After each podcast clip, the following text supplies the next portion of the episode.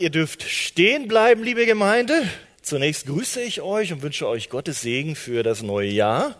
Und dann möchte ich euch heute grüßen mit einem Text aus Psalm 146. Und in der Arche haben wir die Sitte, ich denke, wir machen das gerne auch im Jahr 2017, dass wir während des Lesens des Wortes Gottes gerne aufstehen, wer das kann und wer das möchte. Psalm 146. Halleluja! Lobe den Herrn, meine Seele. Ich will den Herrn loben, solange ich lebe, und meinem Gott Lob singen, solange ich bin. Verlasst euch nicht auf Fürsten, auf ein Menschenkind, bei dem keine Rettung ist. Fährt sein Geist aus, wird er wieder zur Erde. An dem Tag ist es aus mit allen seinen Plänen. Wohl dem, dessen Hilfe der Gott Jakobs ist, dessen Hoffnung ruht auf dem Herrn, seinem Gott. Er hat Himmel und Erde gemacht, das Meer und alles, was darin ist. Er bewahrt Treue auf ewig. Er verschafft den Unterdrückten Recht und gibt den Hungrigen Brot. Der Herr löst die Gebundenen. Der Herr macht die Blinden sehend. Der Herr richtet die Elenden auf. Der Herr liebt die Gerechten. Der Herr behütet den Fremdling. Er erhält die Weisen und die Witwen. Aber die Gottlosen lässt er verkehrte Wege gehen. Der Herr wird herrschen in Ewigkeit. Dein Gott, O Zion, von Geschlecht zu Geschlecht. Halleluja. Halleluja, ja. Wir dürfen uns setzen und möchte beginnen mit einem Auszug. Heute hat man ja keine Zeitung mehr, man liest online von NTV, die es also Ende letzten Jahres, müssen wir ja sagen, dort zu lesen gab. NTV. Die Überschrift lautet, Aachen wäre nach AKW-Störfall in Belgien total verstrahlt. 85 Prozent der Deutschen haben Angst vor Störfall. Bei einer Reaktorkatastrophe im belgischen Kernkraftwerk Tihange könnte Aachen und die gesamte Region einer Studie zufolge stark verstrahlt und unbewohnbar werden. Bereits im Februar 2015 hatte die belgische Atomaufsichtsbehörde Fank mitgeteilt, man habe tausende neue Risse in den Reaktoren Tihange 2 und Duel 3 gefunden. In Tihange stieg die Zahl der bekannten Risse damit von 2000 auf 3150 an, was von vielen als sehr gefährlich angesehen wird. Wenn ein Unfall passiert, dann wird mit einer Wahrscheinlichkeit von mindestens 10 Prozent Aachen unbewohnbar, sagte Professor Wolfgang Renneberg vom Institut für Sicherheits- und Risikowissenschaften an der Universität in Wien Ende Oktober 2016 bei der Vorstellung seines Berichts in Aachen. Die Aachener Region liege in einer ungünstigen Windrichtung. Die Auswirkungen wären mit der Situation der Sperrzone in Fukushima vergleichbar. Andere gehen von noch höheren Risiken aus.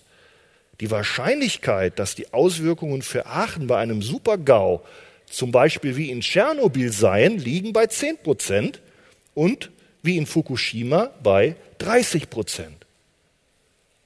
Wenn die Katastrophe eintritt, wird das Auswirkungen haben, auf die man sich nicht vorbereiten kann. Dennoch will sich die Stadt Aachen wappnen für den Fall eines Atomunfalls. Dazu gehört auch die Verteilung von Jodtabletten. Verteilt werden solle zu Jahresbeginn 2017. Nur für die Stadt Aachen lagern in der Apotheke des Uniklinikums 600.000 Tabletten. Das Land wolle eine Vergabe mit sogenannten Bezugsberechtigungsscheinen durchführen, sagte der Dezernent Krämer. Ausgegeben sollen die Tabletten an alle Menschen unter 45 Jahren. Na, wenn ihr älter seid, dann nicht. Aber es hat medizinische Gründe, habe ich gelesen.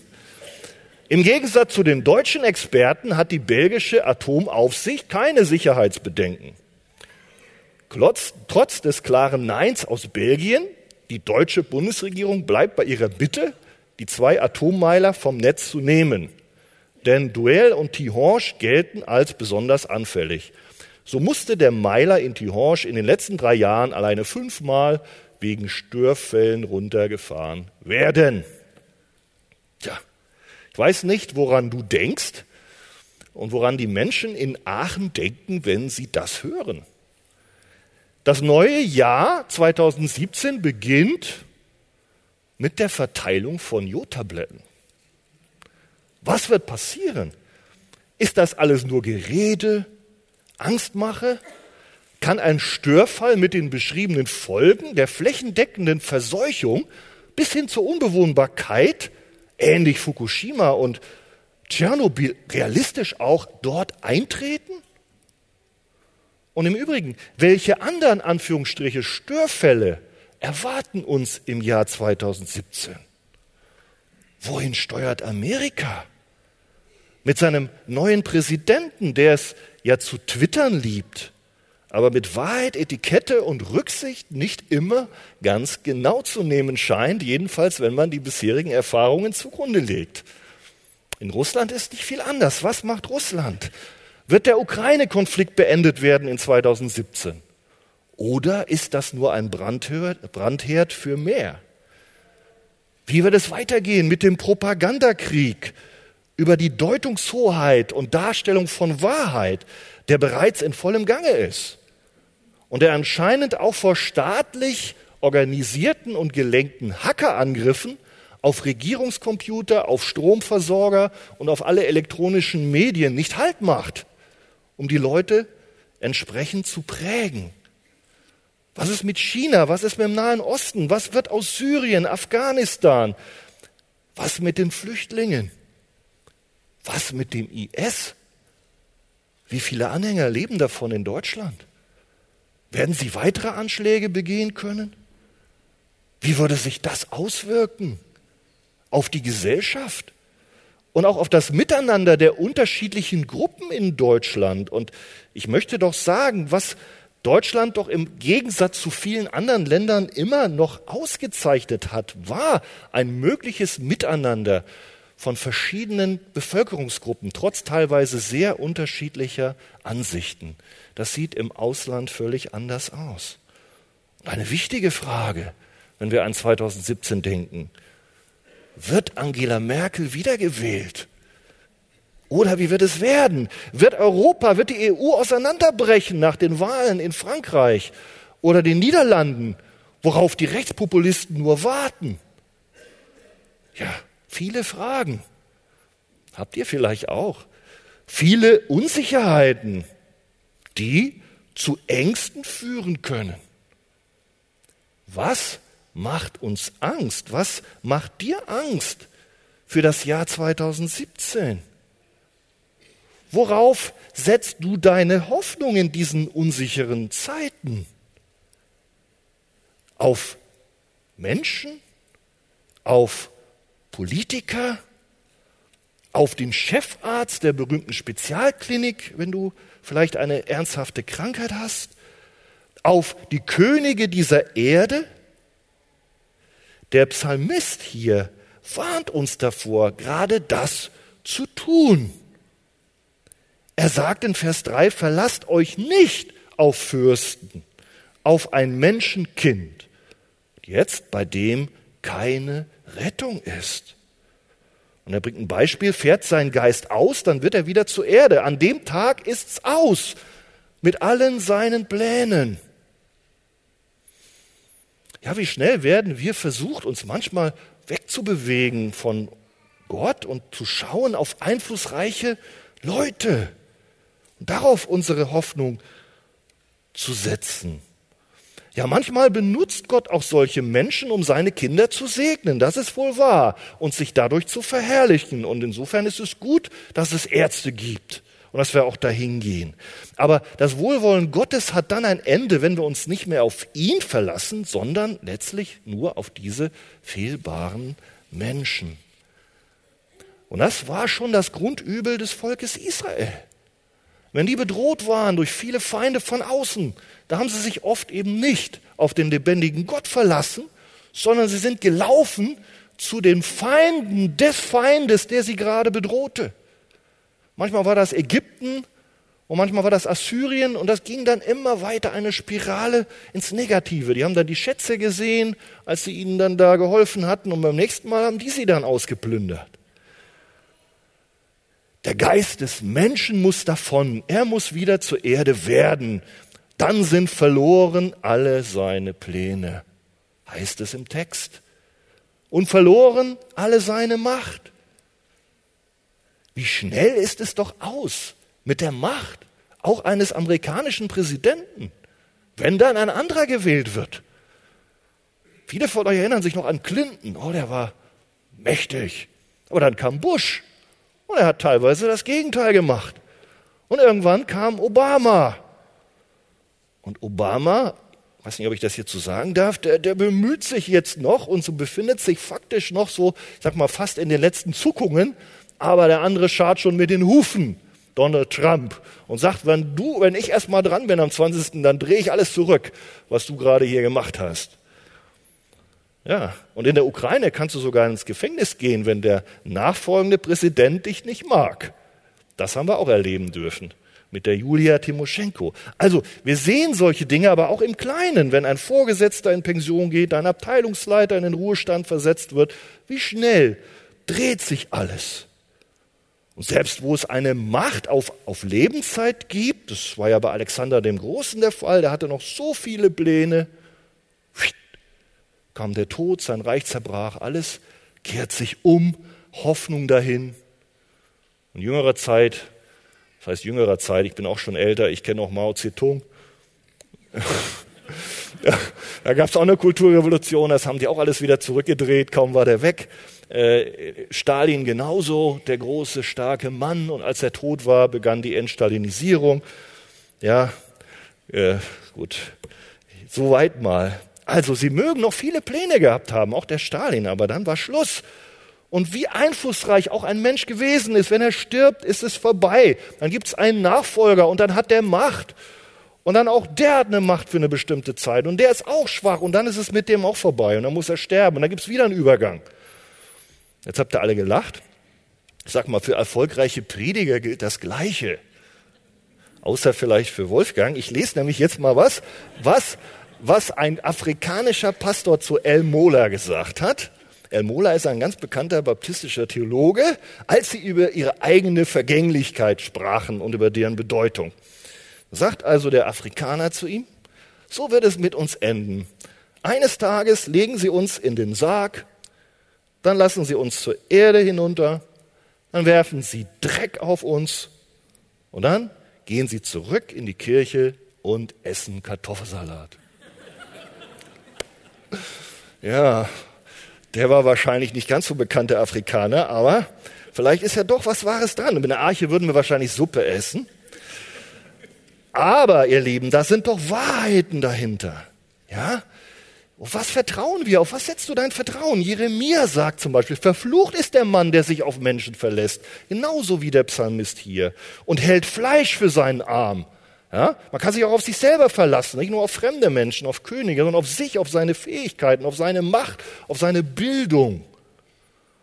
Der ist wie ein Dornstrauch in der Wüste und wird nicht sehen das Gute, sagt er. Jeremia 5, 17, Vers 5. Also, wenn du auf Menschen vertraust in 2017 und wenn sie noch so einflussreich sind, dann hast du eigentlich keine Sicherheit und keinen festen Grund voller Zuversicht, in dieses neue Jahr hineinzugehen. Und ich denke, dieses Problem haben wir heute auch, nicht nur die, zur Zeit des Psalmisten, weil wir Menschen sind alle gleich. Unsere Herzen haben sich nicht geändert, da liegen zwar 3000 Jahre dazwischen, aber auch für uns ist das eine aktuelle Herausforderung, worauf wir vertrauen und auch unsere Hoffnung setzen. Ihr Lieben, die Lösung ist eine andere und die war damals die gleiche wie heute. Und der Psalmist, der sagt sie uns, Vers 5, da sagt er, wohl dem oder glückselig ist, dessen Hilfe der Gott Jakobs ist. Und dann unterstreicht er es nochmal, dessen Hoffnung, und diese Übersetzung finde ich besonders gut, ruht auf dem Herrn, seinem Gott. Andere übersetzen, der seine Hoffnung setzt auf den Herrn, seinen Gott, aber ich finde besonders schön, dessen Hoffnung zur Ruhe kommt. Mit allem Stress, mit aller Angst in dem Herrn, seinem Gott. Das ist nicht selbstverständlich, das ist kein Automatismus. Und darum sagt er auch, glückselig, wer das versteht, wer das für sein Leben erfasst, eben nicht um sich zu drehen, nicht um die Umstände, sondern der eine Richtungsänderung hat, sein Herz hin zu dem lebendigen Gott richtet. Denn der wird als ein Gesegneter angesehen.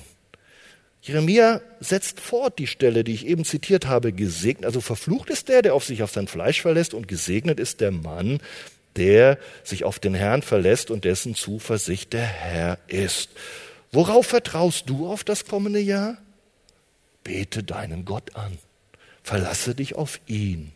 Dann wirst du Ruhe finden und Segen erleben wahren Segen, tiefen Segen, echten Segen, Segen, der bleibt, auch wenn es schwierig ist, wenn es stürmt. Wir haben eben auch schon davon gesungen, weil der Schirm und der Schutz des Herrn, und wir kommen noch darauf, warum, warum wir auch unter egal welchen Umständen im Segen Gottes leben, wenn wir eben ein Herz haben, was auf Gott ausgerichtet ist. Gott hat sich nicht verändert. Ich darf uns ermutigen mit dem Psalmisten. Unser Gott ist derselbe wie noch vor tausenden Jahren. Er ist immer noch so vollkommen herrlich in seinem Wesen, wie er damals war und wie er immer ist und wie er immer bleiben wird und wie es uns die Bibel beschreibt. Denn die Bibel beschreibt uns doch, wer Gott ist. Die Menschen erzählen viel, aber richtige Information über Gott, die, die erfahren wir, wenn wir hineinschauen, wie er sich selber dort offenbart in seinem Wort. Und da hören wir, und der Psalmist spricht davon, von dieser Vollkommenheit des Wesens und der Herrlichkeit Gottes und malt uns das jetzt in einer großartigen Schau, sag ich mal, in den nächsten Versen vor Augen. Und da schauen wir mal rein. Und da wollen wir mal schauen, ob uns das nicht auch Hoffnung gibt, Mut, dass wir voller Zuversicht auch in das Jahr 2017 gehen trotz der offenen Fragen, die ich ja auch am Anfang mal beispielhaft zitiert habe und die du ergänzen kannst durch deine Fragen in deinem Leben, ohne Angst, ohne Zweifel in 2017. Und jetzt sagt der Psalmist, warum wir das können. Punkt eins: Glückselig ist, dessen Hilfe der Gott Jakobs ist, denn er hat Himmel und Erde gemacht, das Meer und alles, was darin ist. Gott ist der Schöpfer. Das ist wichtig, dass wir das glauben. Und wenn Gott Gott ist, ist es völlig normal, dass er auf übernatürliche Weise aufgrund seiner Schöpferkraft diese Welt und diese Erde geschaffen hat. Ich muss euch nichts erzählen, wenn du auf deiner Arbeit bist und redest mit deinen Kollegen, die erzählen da vielleicht was völlig anderes. Die glauben, alles ist nur aus Zufall entstanden oder aus sich selbst. Naja, wenn du sie nach ihrem neuen Smartphone fragst, weiß nicht, was das Neueste ist, iPhone 7 immer noch, glaube ich, da glauben sie nicht, dass das aus sich selber entstanden ist oder durch Zufall, sondern da, ja, da steckt eine Entwicklung dahinter, eine Intelligenz, ein Bauplan, viel Information, aber die Welt, naja. Also ihr Lieben, ich meine, wir sind gar nicht auf einer schlechten Seite, wenn wir glauben, der Herr hat die Welt gemacht. Und er ist nicht nur der Schöpfer, er ist auch der Erhalter. Er ist auch der Lenker dieses Universums. Können wir Amen sagen? Kann dir das Mut geben? Auch für 2017, dass er der Erhalter des Universums ist? Ja? Auch für die Leute in Aachen? Ja, vielleicht. Übrigens komme ich daher, ja? Also mein Elternhaus wäre weg, wenn der Reaktor hochgeht. Okay. Also, wir dürfen gewiss sein, Gott ist der Schöpfer, aber auch der Schöpfer deines Lebens, ganz persönlich. Und darüber wacht er, denn er ist auch der Erhalter des Lebens. Gott wacht über jeden Tag des Jahres 2017 über deinem Leben, sagt der Psalmist. Halleluja. So fängt er an und so hört er auf. Also das ist ja sein, seine Klammer. Und darum dürfen wir auch mit Zuversicht in 2017 gehen. Weiterer Grund dafür, warum wir keine Angst haben müssen, er bewahrt oder erhält seine Treue auf ewig. Da geht's weiter, ist der nächste Punkt. Menschen haben dich oftmals enttäuscht. Du selbst hast dich vielleicht enttäuscht. Du hattest Ziele, die hast du nicht erreicht. Deine eigene Familie hat vielleicht dich böse enttäuscht oder auch versagt. Schau natürlich nicht immer nur auf sie, schau auf dich, aber trotzdem. Aber es gibt einen, kann ich dir sagen, der nicht versagt. Gott versagt niemals. Gott ist treu. Und was er zusagt, das hält er gewiss. Sagt Gottes Wort so oft, so viele Verheißungen Gottes es gibt, 2. Korinther 1, in ihm ist das Ja. Wie heißt es weiter?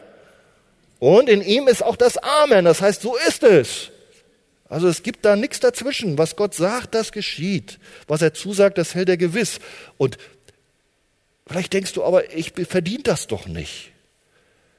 Ich habe doch versagt. Aber Gottes Treue hört da nicht auf. Auch wenn du jetzt sagst, das gilt alles für mich nicht. Ich habe so viel Mist gebaut im, im 2016. Da schleppe ich alles mit in 2017.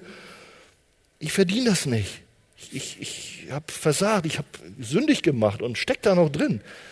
Ja, dann darf ich dich einladen. Da sagt Gott auch, die Treue Gottes hört auch da nicht auf, sondern sagt, wenn wir unsere Sünden bekennen, Hört er dann auf, treu zu sein? Nein, dann ist er treu und gerecht, dass er uns die Sünde vergibt und uns reinigt. Das ist eine Einladung für die, die noch ferne stehen, die Gott noch nicht kennen. Gott vergibt Sünde, weil er treu ist. Immer noch, immer noch, immer noch. Darum ist Jesus gekommen und am Kreuz gestorben. Gott hat dich nicht verstoßen. Darum darfst du zurückkommen. Darfst einen neuen Anfang machen. Auch in 2017 darfst ihm vertrauen. Und selbst wenn alle anderen sagen würden, nee, da ist so viel passiert, Gott sagt, komm, wenn wir untreu sind, so bleibt er doch treu. Er kann sich nicht selbst verleugnen. Das steht auch in der Bibel.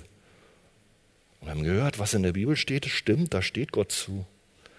Gott verschafft Recht den Bedrückten oder Unterdrückten.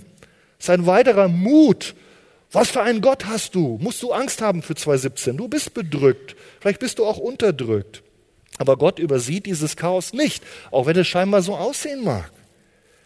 Die Welt ist voll von Ungerechtigkeiten. Das Böse scheint zu siegen, aber es wird nicht immer siegen. Gott wird diese Welt einmal umkehren. Er wird Recht verschaffen.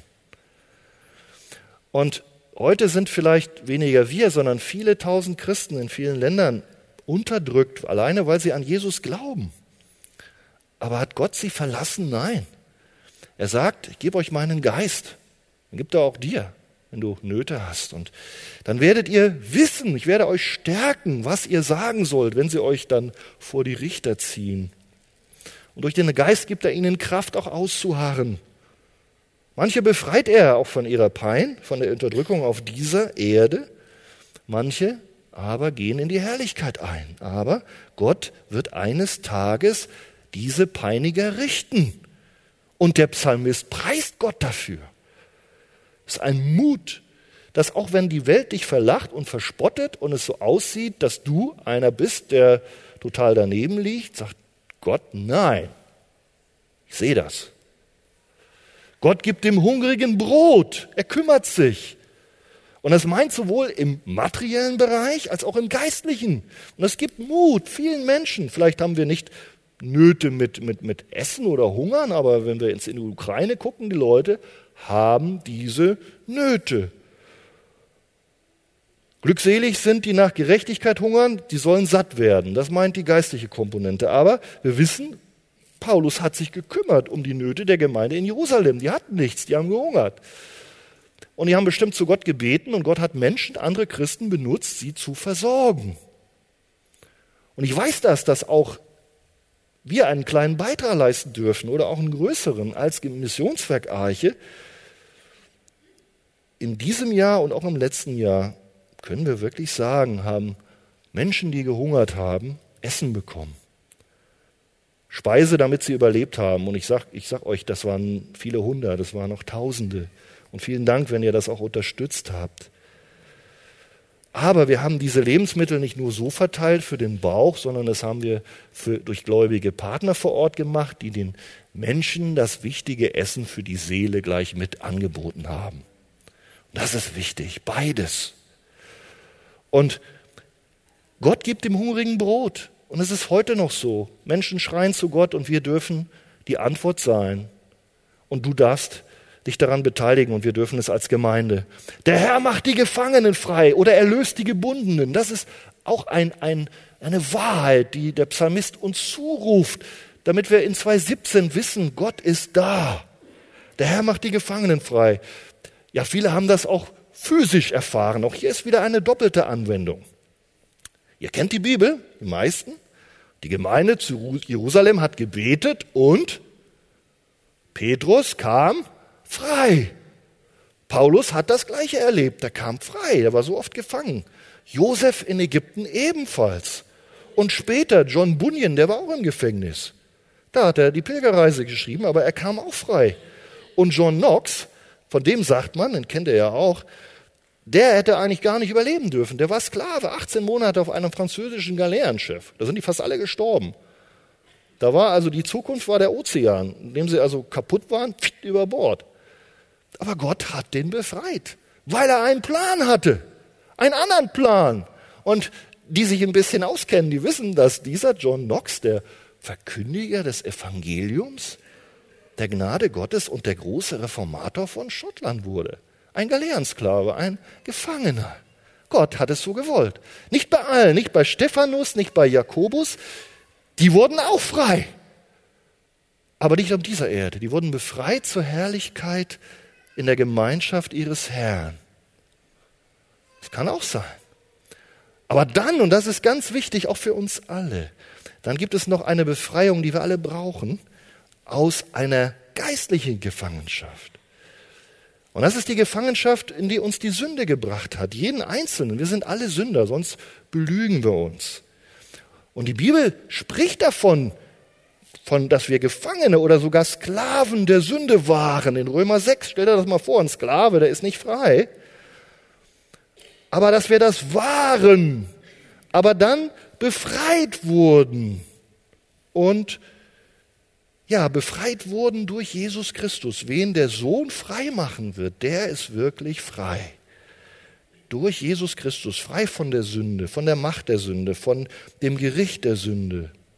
Jesus macht frei. Das ist ein Mut, den ich dir auch zuspreche mit dem Psalmisten, auch für 2,17. Jesus macht auch heute noch frei. Von Sünde, aber auch von ja, Dunkelheit, wenn du in Finsternis gefangen bist oder in den Umständen. Auch da findest du Freiheit und Hoffnung in Jesus. Manche sind in sich selber gefangen.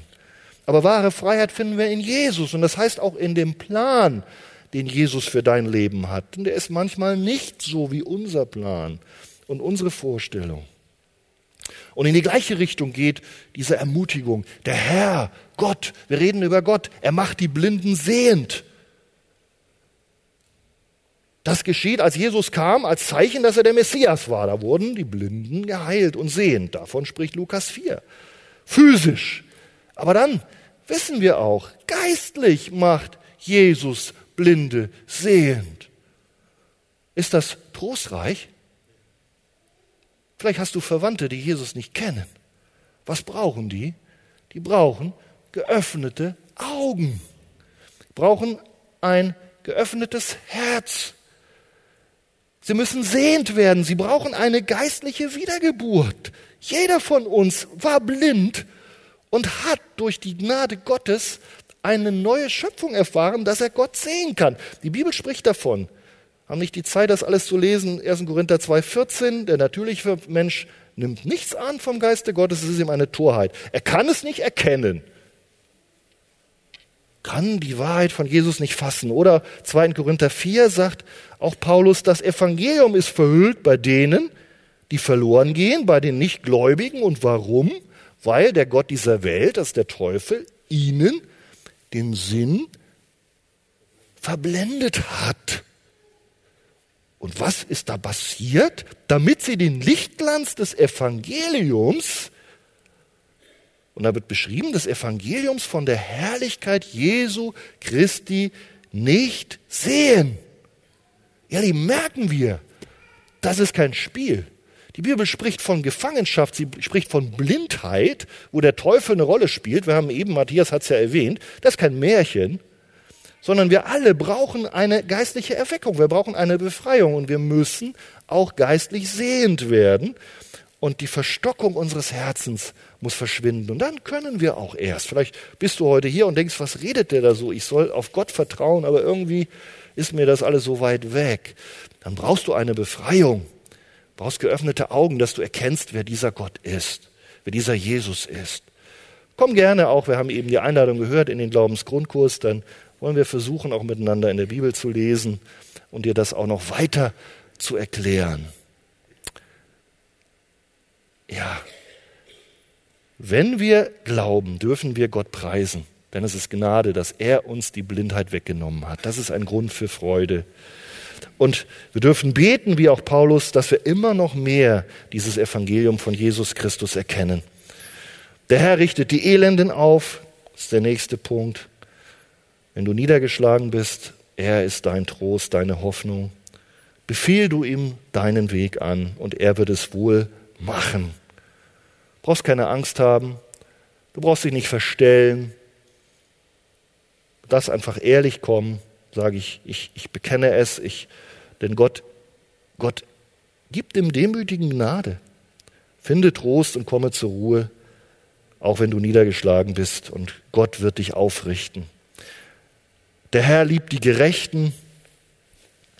Das ist ein weiterer Punkt. Der Herr liebt die Gerechten. Und ich frage uns, ist das etwas, was dir Freude macht?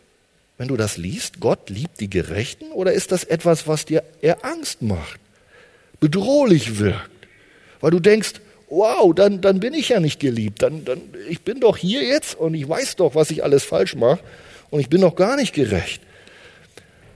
Aber dann kann ich dir erklären, wie das für dich köstlich werden kann. Denn was sind denn die Gerechten? Die Gerechten, wenn die Bibel davon spricht, sind nicht diejenigen, die meinen, aus sich selbst gerecht zu sein, aufgrund ihrer Werke, aufgrund ihrer Taten, sondern wenn die Bibel von Gerechten spricht, sind das diejenigen, die beschenkt wurden mit einer Gerechtigkeit, die von Gott kommt, die von Jesus kommt. Und wie wird man gerecht? Die meisten von euch wissen das. Durch den Glauben an Jesus Christus, weil er nämlich gerecht war, was wir nicht sind. Weil er nämlich all das erfüllt hat, alle Gebote, die in der Bibel stehen. Und Gott ist heilig und gerecht. Und wir können sie nicht erfüllen, aber Jesus hat es getan. Und er schenkt es uns, wenn wir an ihn glauben und nimmt auf sich unsere Strafe. Dadurch werden wir gerecht. Also darfst du sagen, ich will glauben oder ich glaube, vielleicht glaubst du schon, dann darfst du jubeln, dann gehörst du dazu und dann gilt dir diese Verheißung, der Herr liebt dich, der Herr liebt sein Volk, du gehörst dazu. Mein Gott dich liebt, dieser allmächtige Gott. Kannst du dann mit Zuversicht ins Jahr 2017 gehen? Wenn du auch weißt, dass seine Liebe durchträgt, dass sie ewig ist, dass sie nicht aufhören wird, Davon spricht die Bibel an vielen Stellen, Römer 8. Ich bin gewiss, weder Tod noch Leben, noch Gegenwärtiges, noch Gewalten, noch Hindernisse, noch Krankheit, noch Angst, noch Höhe, noch Tiefe, noch irgendein Mensch, irgendein Geschöpf, und wenn er noch ein Feind Gottes ist, wird dich scheiden können von der Liebe Gottes, die in Jesus Christus ist. Und jetzt haben wir es. In Jesus ist diese Liebe und die Zuwendung. Vielleicht denkst du, ja, aber gilt das auch für mich? Ich bin ein Fremder in dem Land hier. Ich bin, eigentlich gehöre ich gar nicht nach Deutschland. Ich bin nur mitgekommen, weil mein Ehemann das wollte. Der ist ja halt Deutscher von der Abstammung. Oder du bist irgendwie als Flüchtling hier und fühlst dich eigentlich von manchen vielleicht geliebt, aber von vielen abgelehnt. Wie kannst du in das Jahr 2017 gehen? Ich kann dir sagen, wenn auch du dazu gehörst, dass du auf Jesus vertraust und an ihn glaubst, dann darfst du wissen, dass Gott dich liebt und dich beschützt und dich behütet und dich führt. Gott beschützt den Fremdling, sagt unser Psalm. Gott erhält den Fremdling. Er kümmert sich. Und ihr Lieben, eigentlich sind wir doch alle Fremdlinge auf dieser Erde, wenn wir es mal geistlich betrachten. So erklärt uns das doch der Hebräerbrief. Wo ist denn unsere wahre Heimat als Christen? Da wird gesagt, diese Leute da im Hebräer, die haben, sind im Glauben gestorben und haben bekannt, dass sie Gäste ohne Bürgerrecht sind und Fremdlinge auf dieser Erde. Und sie suchen ein neues Vaterland und das ist ein himmlisches. Und ich denke, das hilft uns vielleicht auch, wenn wir in Deutschland denken, Mann, da sind so viele Flüchtlinge, wie gehe ich damit um? Fremdlinge. Ihr Lieben, wir sind auch Fremdlinge auf dieser Erde. Gott kennt da keinen Unterschied. Lasst uns die Liebe Gottes weitergeben. Den Fremdlingen, aber auch den Waisen und den Witwen. Das ist der nächste Punkt. Gott erhält Waisen und Witwen.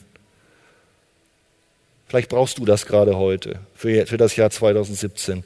Gott hilft Waisen und Witwen und Witwer auf. Das ist bestimmt nicht einfach, wenn du einen geliebten Menschen hast und du hast Jahre, Jahrzehnte mit ihm gelebt und dann ist er jetzt nicht mehr da. Du fragst dich, was wird werden? Aber Gott ist da. Er stärkt dich. Er ist auch dein Brot, Brot für deine Seele im neuen Jahr. Es ist anders als früher, aber du darfst wissen, Gott hat dich nicht vergessen. Vielleicht hast du auch Angst, vielleicht bist du noch verheiratet, aber es ist etwas, wo, wo du merkst, es ist für dich eine Panikgeschichte, wenn der andere vielleicht nicht mehr da sein sollte dann weißt du, dass Gott nicht nur die Ehepaare liebt, die liebt er total, er hat Ehe geplant, er liebt die Kinder, Halleluja, wir freuen uns. Aber er liebt und schützt auch die Witwen und die Waisen, da steht Waisen. Und auch deswegen, weil Gott das tut, ihr Lieben, dürfen wir das auch tun. Das ist eine Einladung. Deswegen haben wir die Einladung, uns auch zu kümmern um die Witwen und die Waisen. Das hat die Gemeinde damals ja auch finanziell gemacht. Die hatten da keine Unterstützung, da gab es ja keine Rente, aber auch geistlich. Dass du sie vielleicht mit zum Gottesdienst bringst, wenn sie älter geworden sind. Geht auch für Alleinstehende. Dass du sie tröstest, dass du sie Anteil haben lässt an deinem Familienleben, wenn du vielleicht Kinder hast.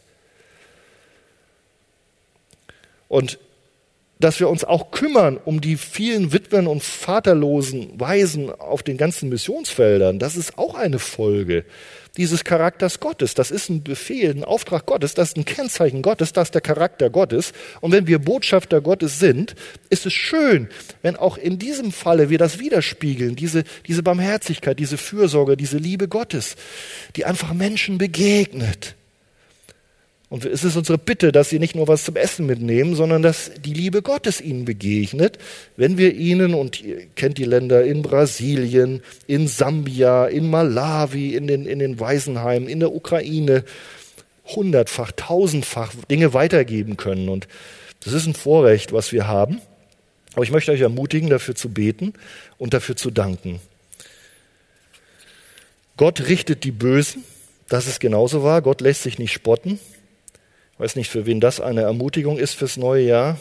Vielleicht ist es auch eine Warnung. Es gibt Menschen, die, wisst ihr genau, halten sich so für weise.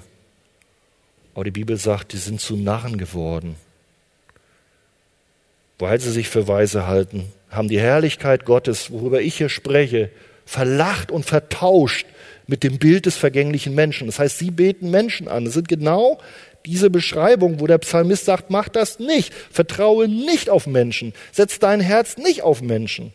Und das warnt uns der Römer davor, das haben die Menschen gemacht, die meisten. Sie, sie vergötzen Menschen und haben Gott verloren, aber der Gott hat sie da hingegeben, steht da. Es ist etwas, ja, was uns Angst macht, aber gleichzeitig auch Mut.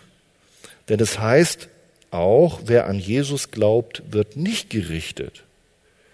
Das ist die Einladung und diese Angst und Warnung ist, ist gleichzeitig ein Mut, auch umzukehren, ein Warnruf. Und das letzte dieser Kennzeichen ist, der Herr wird herrschen in Ewigkeit. Der Herr wird regieren. Er war immer da, er wird immer sein und er wird immer regieren in allen Generationen von Geschlecht zu Geschlecht.